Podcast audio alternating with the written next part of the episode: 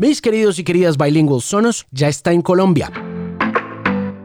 Es el sistema de sonido más cool del planeta y llega para que usted se olvide de parlantes Bluetooth que se desconectan o que no se conectan del todo o que interrumpen su música cuando entra una llamada telefónica. Construya a su medida sus sonos, descargue la app y conéctela a su servicio de streaming favorito para que se prepare para una experiencia digital de sonido muy importante. Yo creo que la más importante del siglo XXI y yo creo que la más importante de su vida también. Conozca más en sonos.com y antójese de un Sonos ya. Alejandro Marín analiza el estado de la música, la tecnología, la radio y la vida en la era de la Internet. Este es el Bilingual Podcast.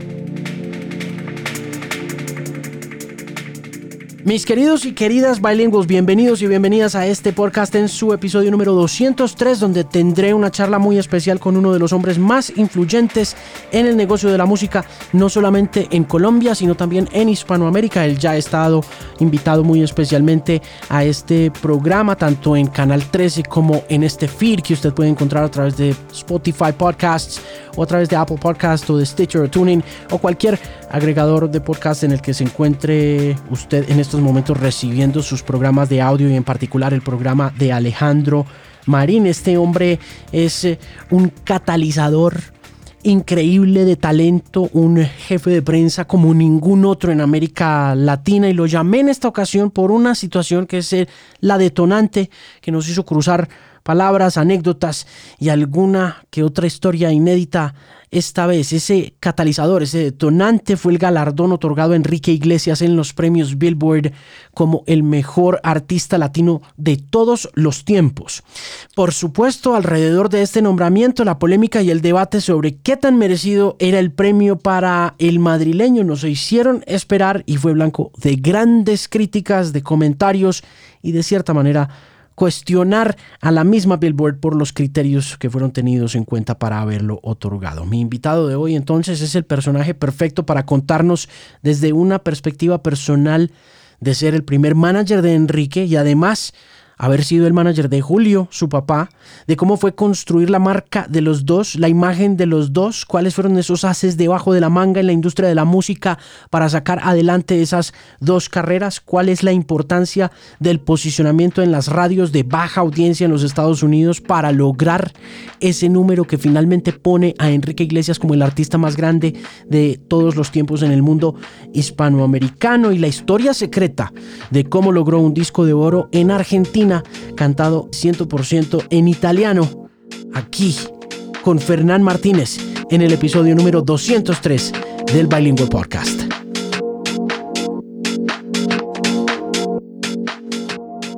¿Cómo llegaste tú, Enrique Iglesias?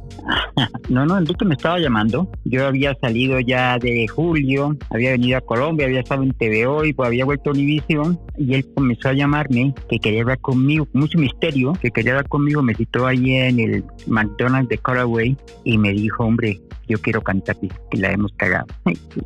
Que complique, pues ahora otro iglesia. Y me llevó, le dije, vamos a ver, ¿qué tienes? me llevó con el productor que se llama Roberto Morales, ahí en la pequeña Habana, una casa muy cubana, con palomas, chivos y, y con lorajo. Y allá en un estudio, en una casita muy modesta, ahí hay un estudio y ahí comenzó a cantar, a cantar y me cantaba, y tú te vas. Y yo le dije, hombre, esto es una maravilla, vamos a hacerle. Entonces, sí, es que yo te he visto, y me recomiendan y me dicen que tú, pero no puedes decirle a nadie, esto es un secreto, no puedes dar a mi papá, a nadie, a nadie. Esto, pero es complicado mantener eso en secreto, pero pues hacémoslo. Comenzamos a, a ver qué se podía hacer y que lo mandamos a, al presidente de Universal. Yo se lo mandé al presidente de Universal en Nueva York, que se llamaba eh, eh Zach Horowitz. Y Zach Horowitz me lo devolvió a Coral Way, a un sello que tenían ellos ahí en Miami. El disco yo se lo mando con todo, la, con todo el misterio a Zach Horowitz y eso se devuelve a Coral Way y lo recoge un ejecutivo de estaba ahí en Universal. Me acuerdo que se llama puertorriqueño. Después yo estaba en Miami a través del disco. Entonces pues no se pudo, no se conversó, no se logró nada. Y entonces le dije, no, Enrique, esto es con, con Fonovisa, que no, que Fonovisa, le dije, es la única forma de entrar y que yo me puedo comprometer es con Fonovisa, porque tenemos que ser populares. Yo te tengo que bajar, te tengo que poner esto entre los mexicanos. Me fui de Guillermo Santizo, que era presidente de Fonovisa, le dije, mira, hay que salirse ya del, regional mexicano y de los bookies y de, y de Tigres del Norte y eso, pues hay que diversificarse y quitar el pop. Pero Fernán, pero que dije, aquí está este artista, esto es lo nuevo. Y le tiré una foto de Enrique Iglesias que yo había tomado en la playa en, en, Miami Beach. Le dije, mira, este es el artista. ¿Cómo se llama? Le dije, llama Enrique. Enrique que Martínez. es una neta. Martínez. Pero esta mitad tú y le dije, no, coincidencialmente. le puse las canciones y me dijo, bueno, perfecto. ¿Qué quieres, Fernán? Me encanta. Tú te encargas después de te sí, esto, esto es lo nuevo. Esto es para el producto para chicas. Vamos a trabajarle a esto, hermano. ¿ah? ¿Qué quieres? Le dije, yo quiero un millón de dólares, quiero 200 mil dólares para la producción, quiero cinco vídeos y quiero, pues, todos los gastos de producción entonces, y unos royalties del 16% sobre el precio de venta al público. ¿ah? Oye, me llegamos a ese, y le saqué el millón de dólares. ¿ah? Y le saqué un millón de dólares. No había vendido un disco, no había vendido un solo disco. Sacamos un millón de dólares y Santizo entregó todo. Y eso fue una explosión muy grande, muy grande.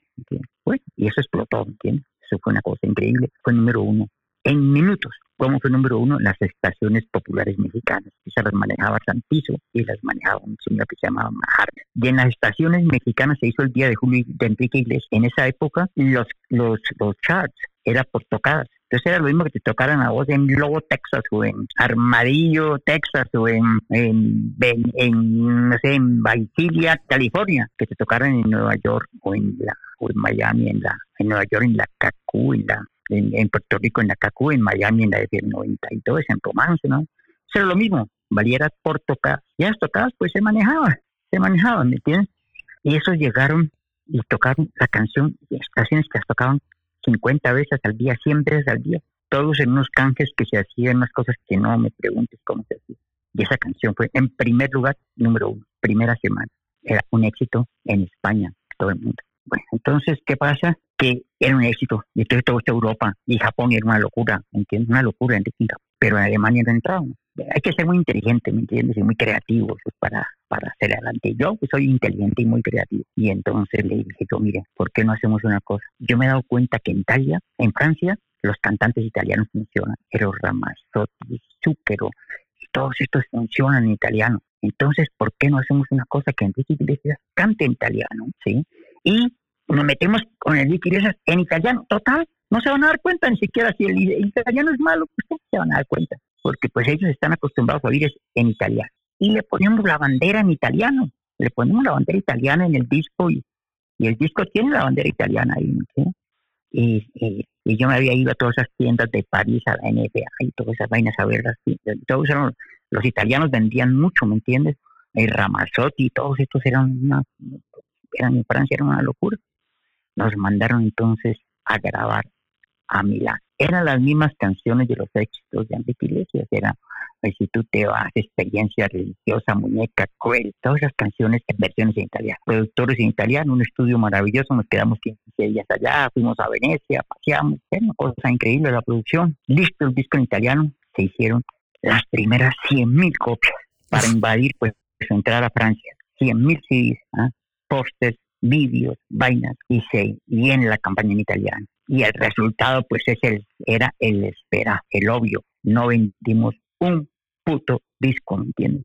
El fracaso más grande de mi genialidad era la cosa más fracaso, era vergonzoso, ¿me entiendes? Que eso había una cantidad de postes en la oficina de Internacional y en Francia, postes de Enrique Iglesias y esa Ni un disco vendimos, ¿ah? Y a mí me daba pena con estas señoras, ¿me entiendes? Con esta gente de Universal que, que música que hemos fracasado tan grande, era una cosa, pero era, es que además era un Frankenstein, era la cosa más estúpida del mundo, era tener un cantante español que hablaba con sus amigos en inglés, que tenía acento cubano, ponerlo a grabar en italiano para vendérselo a los franceses, y fue o sea, la cosa más horrible que puede ser en la historia de la música, era un Frankenstein, era una cosa, un monstruo, y yo creo que todo, que yo qué pena, esta gente, tanta inversión, tanta vaina, y ese disco pues eso no se vendía, eso empapelaron todas esas, esas disqueras de, la, de Champs-Élysées, no se vendía nada, ¿me entiendes? Ese disco era ridículo.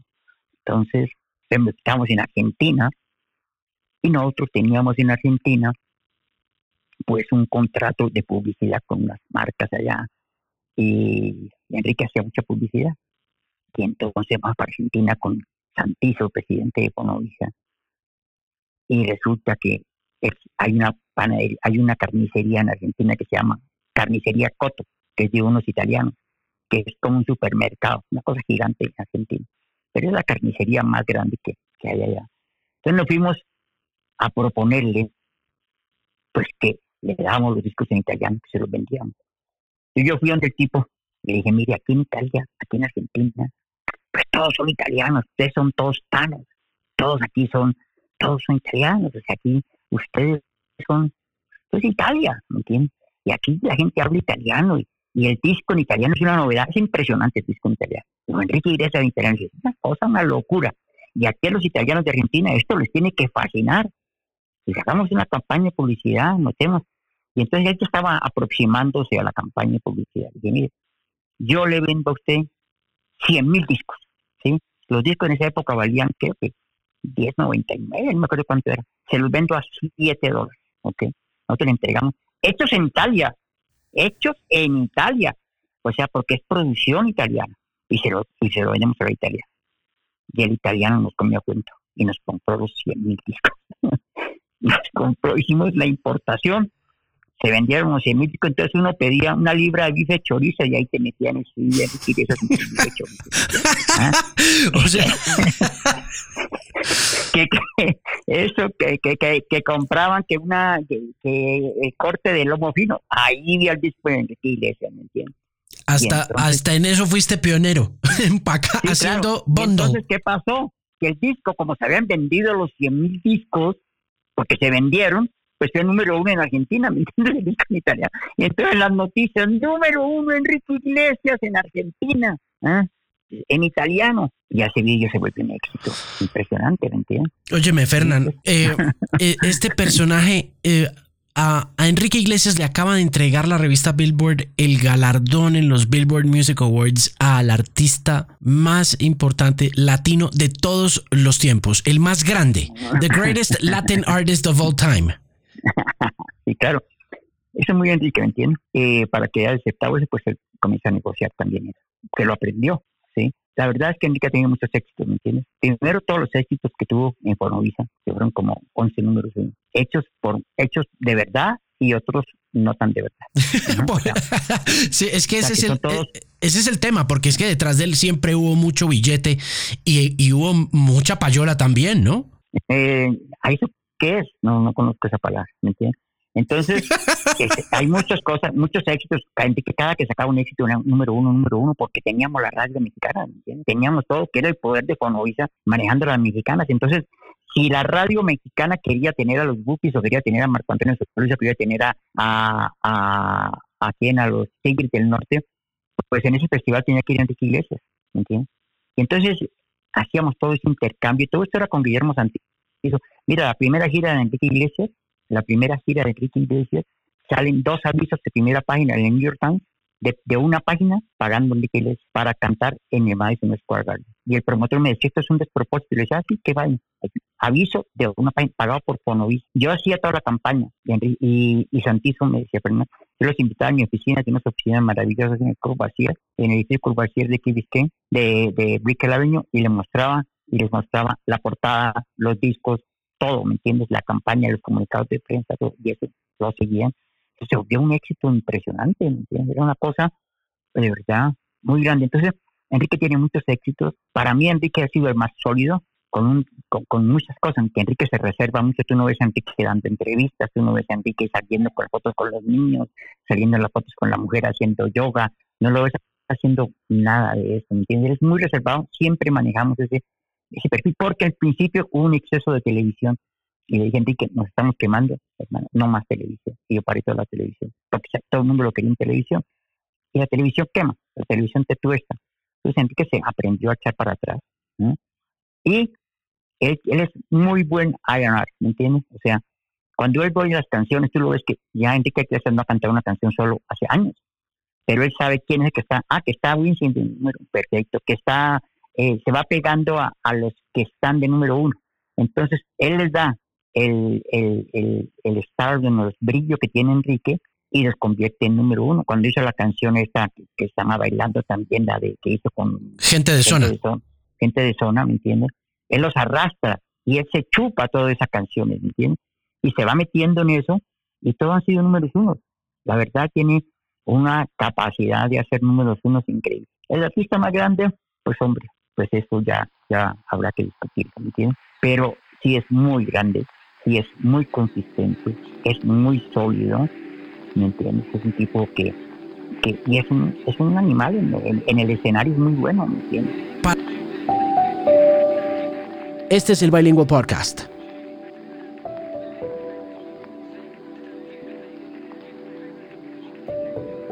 Sonos es el patrocinador oficial de este podcast.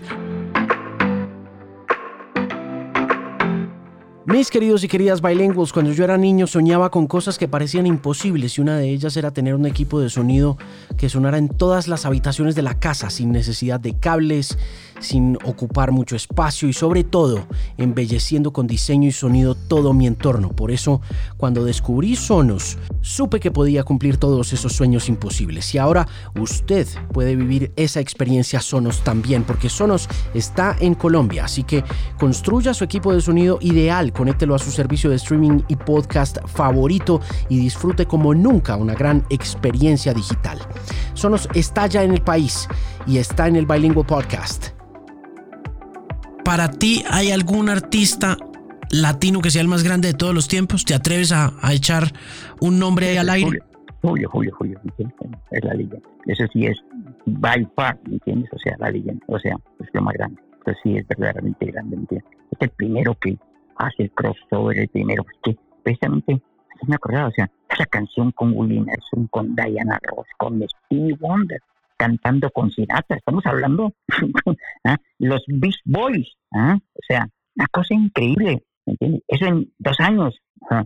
en dos años, o sea, este hombre cantaba arriba, le cantaba a los reyes de España, a los reyes de, al presidente de Egipto, al emperador Heroito, ¿me entiendes? O sea, es una cosa muy grande, muy grande, muy grande, una leyenda. Y es el que abre el mercado, el que abre la ventana. Por ese hueco se metieron todos, ¿me entiendes?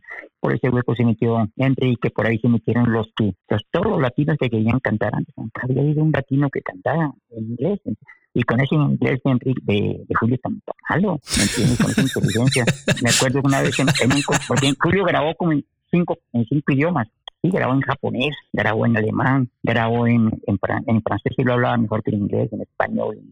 Una vez estábamos en, en, en, en Alemania y estaba cantando una canción. esta canción la quiero cantar en alemán. Si hay alemanes aquí, la estoy cantando en japonés.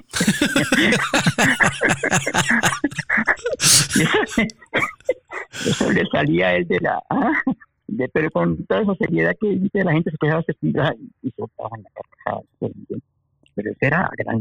Esa es la verdadera historia de lo que hacía, sus excentricidades, su manejo de, los tiempos, de, su devoción, de la ropa, de la imagen, de su disciplina, ¿me entiendes? Era una cosa, muy grande. Óyeme, Fernán, cuídate mucho, estamos hablando, te mando un abrazo enorme. Ok, hermano, pilas. Chao, pues. Bueno, pues, chao. Bye. Sonos es el patrocinador oficial de este podcast pero más que un patrocinador, es mi equipo de sonido personal hace unos buenos años ya. Y ahora llega a Colombia para convertirse en su sistema de sonido, con la más alta fidelidad, conectividad y elegancia que uno siempre ha soñado tener en un equipo de sonido. No puedo estar más contento de saber que Sonos presenta el podcast y sobre todo que ahora usted puede vivir la experiencia Sonos como yo lo he hecho. Conozca más sobre Sonos en sonos.com.